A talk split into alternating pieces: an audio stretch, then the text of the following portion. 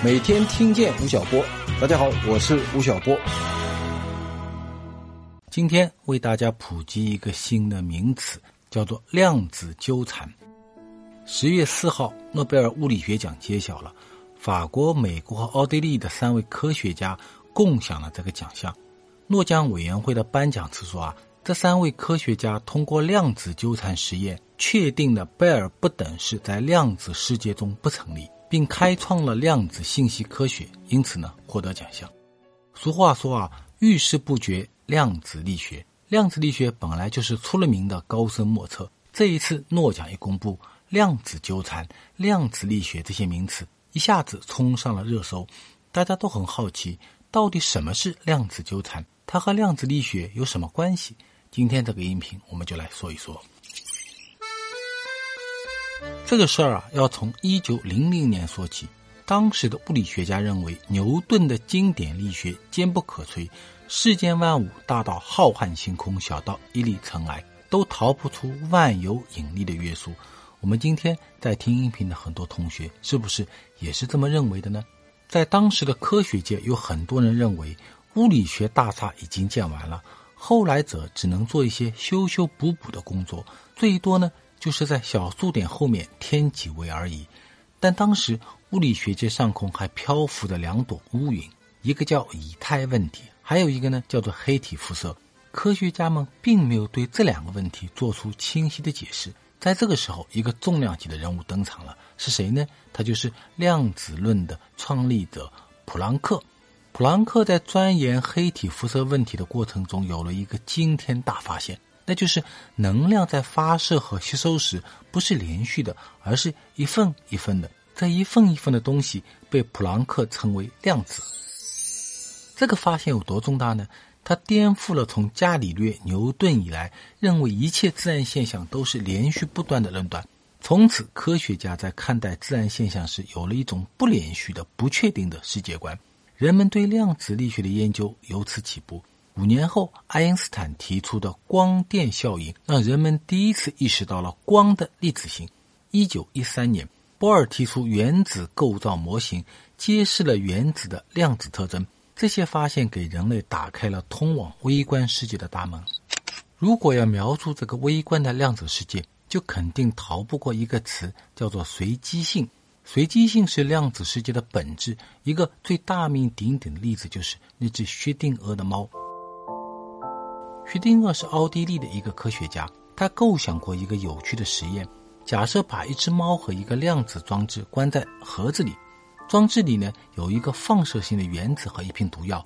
如果原子衰变，那就会把药瓶打破，把猫毒死；如果它不衰变呢，毒药瓶就不会破，猫就活得好好的。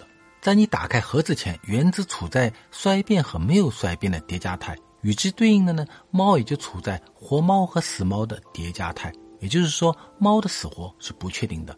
那么，这只猫到底是死的还是活的呢？必须要打开盒子看了才知道。但是，当你打开盒子的一刹那，猫这种既死又活的状态就消失了，变成死或者活，一切呢回归正常。这个过程叫做量子力学中的波函数塌缩。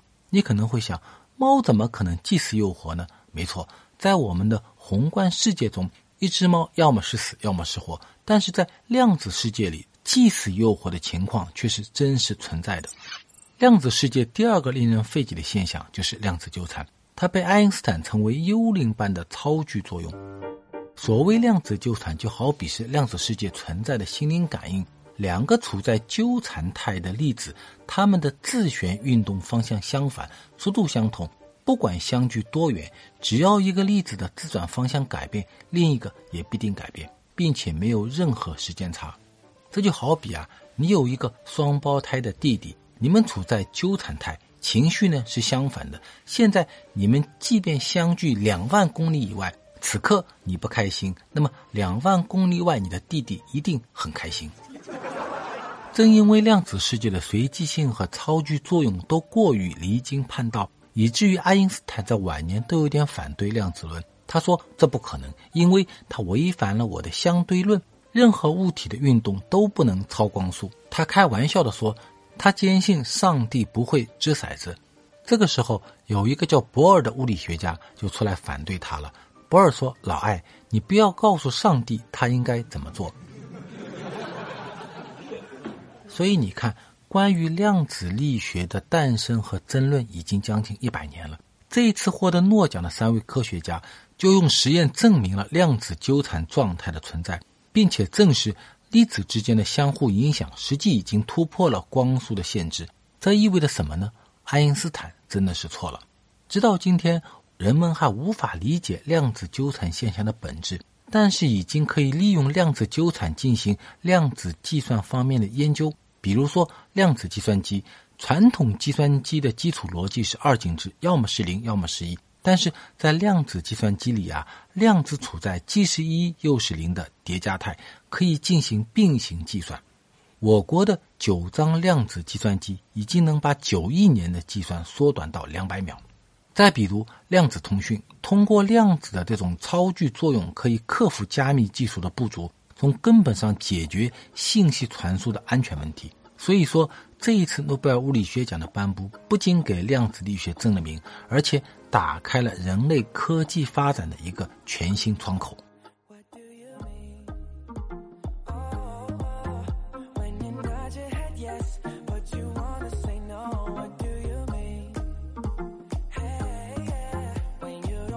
听完了今天的音频，吴老师想问问大家，在众多诺贝尔奖中，你最关注哪个奖项呢？快来圈子里说说吧，吴老师可能会和你互动哦。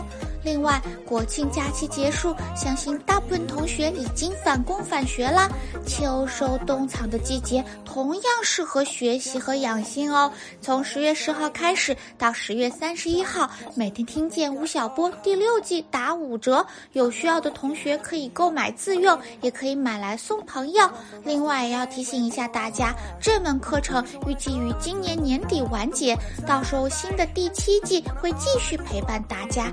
你可以。选择现在收听，也可以选择等一等再收听，一切都听你的哦。